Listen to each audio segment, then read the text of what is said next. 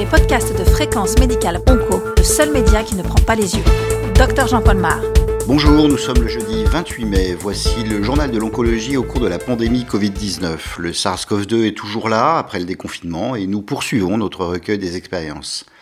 Notre audition audio de fréquence médicale en oncologie est aujourd'hui consacrée à l'organisation de la prise en charge des cancers du poumon au moment du pic de la pandémie et après. Et nous sommes avec le professeur Denis Moreau-Sibilo, pneumologue et spécialiste du cancer au CHU de Grenoble. Bonjour Denis Moreau-Sibilo. Bonjour. Vous êtes spécialiste du cancer du poumon et vous avez eu à traiter des malades pendant le pic de la pandémie. Comment est-ce que cela s'est passé? Eh ben écoutez, ça s'est pas si mal passé que ça parce qu'on a eu du temps pour se préparer. On avait l'exemple de, de, l'Italie à côté qui nous a beaucoup inquiété et puis euh, donc euh, on a eu une préparation assez euh, militaire comme nous a dit notre directrice. Donc on avait sectorisé, euh, l'hôpital. On était en plan blanc déjà, donc euh, il y avait deux accès euh, dans l'hôpital, l'accès urgence non Covid et accès urgence Covid. Et ensuite, en fonction effectivement de l'existence du Covid ou pas, les patients étaient adressés à des secteurs médicaux différents. Alors ce qui fait que la pneumologie et les maladies infectieuses ont fait un énorme secteur Covid.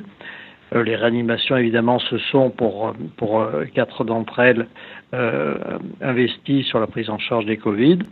Et les autres secteurs, eux, sont restés dédiés aux soins traditionnels. Et donc l'oncologie thoracique s'est occupée des cancers bronchiques.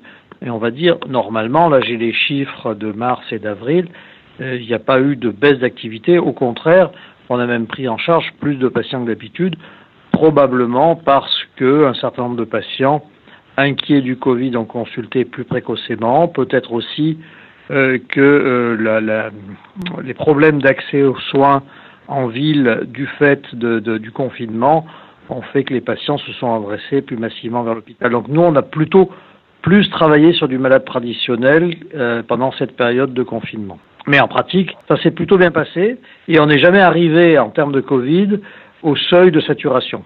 Alors ça, c'est un, un, une grande caractéristique de notre département. Notre département est en zone rouge. Euh, on n'est pas comme Strasbourg ou Mulhouse qui était en rouge écarlate. Nous, on est en zone rouge, euh, essentiellement par le Nord-Isère euh, où il y a eu une grosse, grosse incidence. Peut-être que c'est la communauté avec Lyon, peut-être que c'est des histoires de, de matchs de foot Turin, Turin-Lyon qui ont, qui ont, qui ont, qui ont joué, qui ont joué là-dessus. En tout cas, le nord de l'Isère a eu énormément de Covid, on va dire une situation très proche de celle de, Toulouse, de, de Mulhouse, alors que nous, on était dans une situation euh, où on a eu euh, tout le temps le contrôle. On a d'ailleurs pris des malades du Nord-Isère pour les soulager et on a pris des malades de Besançon pour, pour soulager ces, ces, ces deux villes. Parmi vos malades cancéreux, Avez-vous eu des malades Covid plus et quelle stratégie avez-vous mis en place? Ça, c'est une, une, bonne question. Donc, on a systématiquement euh, rechercher le Covid chaque fois qu'il y avait des symptômes qui pouvaient l'évoquer. Alors, il y avait trois endroits où on pouvait euh, avoir des tests, des PCR. Il y avait les PCR à l'accueil Covid des urgences, bien entendu. Il y avait une PCR pour le personnel soignant qui était sous la responsabilité de la médecine du travail, mais ça, c'est pas ce qui nous concerne directement. Et puis, dans le service, dans les services, il y avait une unité volante qui passait de service en service pour aller euh, tester, euh, tester les patients à la recherche d'un Covid. Et c'est donc dans ce contexte qu'on a eu euh, trois patients qui ont été diagnostiqués Covid. Ça n'a pas été extraordinaire puisque sur les trois, il y en a quand même deux qui sont décédés. Alors on reste ensuite très très, comment dirais-je, très questionnant sur la, la, manière dont ils sont contaminés. Euh, est-ce qu'ils sont contaminés par l'intermédiaire de, euh, de, de, de, leur, de, leur, de leur entourage? Ça, c'est tout à fait possible. L'entourage, normalement, n'avait plus accès à l'intérieur de l'hôpital, mais euh, euh rien n'interdisait aux patients de sortir sur le parvis pour sur le parvis de l'hôpital pour aller discuter avec ses proches. on n'avait pas les gens pouvaient rentrer dans le, ne pouvaient pas rentrer dans l'hôpital, mais par contre les malades, eux, pouvaient sortir. C'est pas une prison, un hôpital. Donc il est fort possible qu'il y ait des gens qui ont été en contact avec des gens de l'extérieur. Il est possible et regrettable qu'il euh, y ait eu une contamination nosocomiale euh, à l'occasion des transferts dans les services de radio ou autres, ça c'est tout à fait envisageable. Il est aussi possible que des personnels contaminés euh, et asymptomatiques aient contaminé ces patients.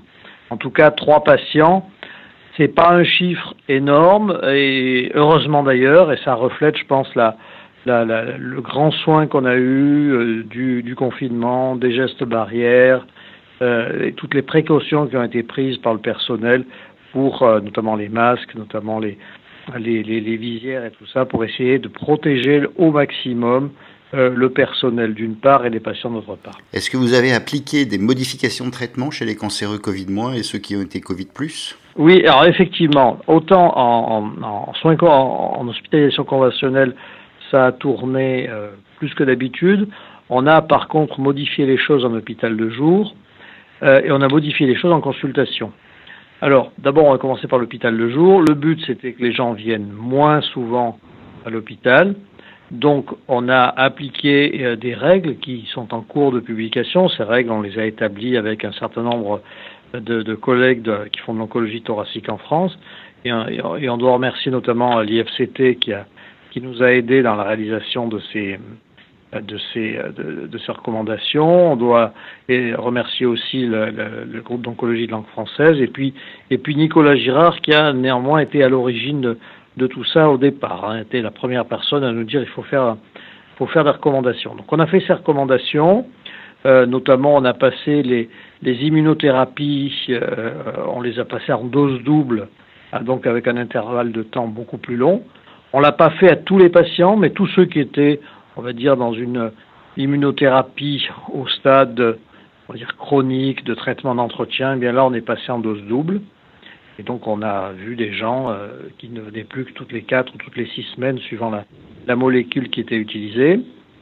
On a là aussi, pour les chimiothérapies, réduit un certain nombre de chimiothérapies d'entretien.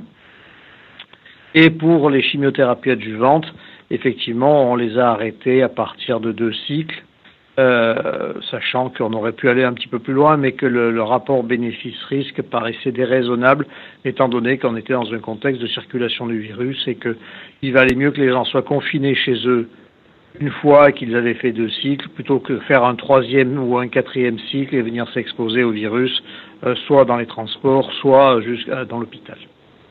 Voilà, donc ça, on a, on a, on a pris des mesures assez sérieuses. Et, finalement, ça s'est plutôt bien passé. Et là, on a revu les patients euh, récemment et je crois que tout ça a été assez bien accepté. Il y a peut-être quelques symptômes, quelques effets secondaires un peu plus marqués, notamment en termes de fatigue pour les doses doubles. Mais on ne sait pas bien si c'est euh, on va dire, la réaction de fatigue de tout le monde vis-à-vis -vis du confinement, vis-à-vis -vis du stress, ou si c'est purement l'effet des médicaments. Et pour les consultations, quelles modifications avez-vous instaurées? Pour les consultations, alors là, on est passé euh, franchement en, en, en mode euh, consultation à distance. Alors, il y a eu une très bonne chose, c'est qu'on avait envie depuis plusieurs années de faire de la téléconsultation. On avait des outils qui s'appliquaient à ça, mais finalement, il y avait un contexte réglementaire et organisationnel qui était tellement lourd que ça n'a, on va dire que la mayonnaise n'a pas pris. Eh bien, avec la, la magie des situations de crise, euh, les, les, les, obstacles disparaissent et là, on a pu se lancer euh, sans difficulté euh, sur les, les, téléconsultations et on a pu d'ailleurs apprécier que les outils qui nous avaient été confiés par la, par la, la région Rhône-Alpes, là, on a, on a un système qui fonctionne assez bien qui, qui, nous permet de gérer les consultations, gérer le rendez-vous de consultation et même gérer la facturation pour les établissements. Et donc tout ceci a pu faire qu'on a pris en charge un certain nombre de patients en téléconsultation. Alors le choix, c'est simple, hein, c'est euh, les thérapies ciblées, bien sûr, euh, c'est euh, les suivis post-opératoires, bien évidemment, c'est les suivis post-immunothérapie, certains suivis post-chimiothérapie, est-ce que c'est facile dans tous les cas? Côté médical, c'est toujours facile. Côté euh, patient, eh bien, il est clair qu'il y a des problématiques techniques qui se résoudront avec le temps. Il y a le problème du Wi-Fi qui n'est pas toujours au niveau. Il y a le problème de l'ordinateur qui n'est pas toujours euh, lui aussi au niveau. Ou alors euh, euh, des, des patients qui sont pas très très très à même d'utiliser un ordinateur. Je pense en particulier aux plus âgés.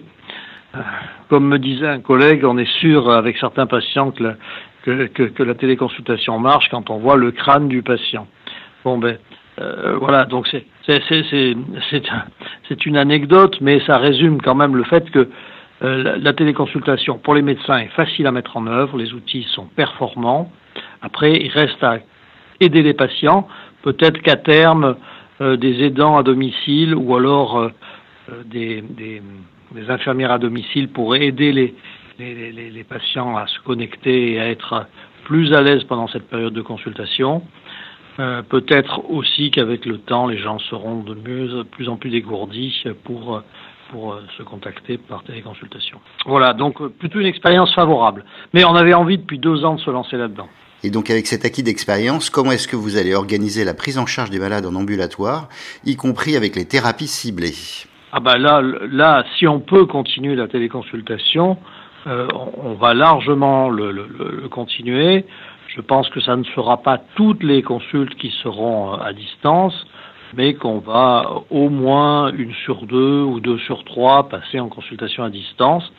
Et puis, euh, quitte à faire venir le malade si on a un doute, hein, ça c'est toujours la possibilité et la nécessité d'avoir envie de l'examiner et, de, et de, de, de, voir ce que sur pièce, sur pièce et sur à l'examen clinique si on a des, des choses importantes à, à voir. Alors, euh, la téléconsultation, euh, ça, ça, durera et ça marchera, bien évidemment, si les mauvais génies des règlements administratifs ne, ne rajoutent pas toutes ces couches de règlements qui avaient été mises en place et qui, un, qui avaient été un frein majeur pour, euh, pour, pour l'initiative des uns et des autres. Donc ça, on peut espérer qu'après qu'après cette crise, eh bien, il n'y ait pas un retour à une situation une situation kafkaïenne comme il y avait auparavant. Avec cet accroissement espéré de la prise en charge ambulatoire, comment améliorer le soutien et l'observance, surtout en ville, avec les paramédicaux par exemple? C'est une vraie question. Hein. Chaque fois qu'on parle d'intervenants, chaque fois qu'on parle de gens qui vont aider à domicile, euh, il y a tout de suite en filigrane le, le qui paye. Est-ce qu'on peut se, se, payer le luxe et d'avoir autant de personnel pour faire ça euh, C'est un vrai débat. Moi, je me demande si euh, dans l'avenir euh, euh, la, montée en charge des dispositifs de surveillance électronique, ou en tout cas les, tablettes ou les iPhones ou téléphones équivalents avec des logiciels adaptés, nous permettront de, vérifier des signaux sur l'état du malade et puis des signaux aussi sur euh, des renseignements aussi sur l'observance. Après, euh, on sait très bien que celui qui ne veut pas prendre de médicaments peut très bien nous cocher qu'il l'a pris alors qu'il n'a pas payé. Ça, c'est toujours un risque. Mais bon, en partant du principe qu'on peut faire confiance aux gens, je pense que la, surveillance électronique sera probablement un, bon intermédiaire entre le patient et le, le, service hospitalier et les infirmières de parcours en particulier. Et à ce stade de l'épidémie, quel message avez-vous pour vos collègues oncologues et pneumologues? C'est pas de panique, organisez-vous, organisez-vous de façon sérieuse pour protéger les malades, pour protéger le personnel, et puis euh, préparer peut-être la deuxième phase, si d'aventure il y a une deuxième phase. Euh, préparer, ça veut dire ne pas forcément tout désarmer et euh, euh garder l'œil ouvert sur ce qui se passe, sur l'incidence, sur l'apparition de clusters ou pas. À mon avis, on arrivera à, à continuer à soigner très très correctement nos patients euh, si, euh, si on s'organise de façon euh, méthodique et, en, et avec une hygiène irréprochable et des mesures d'hygiène totalement irréprochables. Alors c'est pas toujours simple. Hein. Ce matin, on a vu apparaître sur le, mail de l'hôpital, l'intranet, une injonction de l'administration demandant à, ce que les, incivilités vis-à-vis -vis de l'hygiène cessent, et ces incivilités, ça s'adressait à certains du personnel soignant et aussi, et c'est plus grave, du personnel médical. Donc il s'agit vraiment que tout le monde adhère à un projet, à un projet de protection protection euh, de soi-même, protection des autres et évidemment protection de nos patients. Merci Denis Borosibilo. Ben, merci à vous. Cette édition radio de fréquence médicale en oncologie est terminée. Vous retrouverez toutes les informations de la Covid-19 sur le site de fréquence médicale. On se retrouve très bientôt.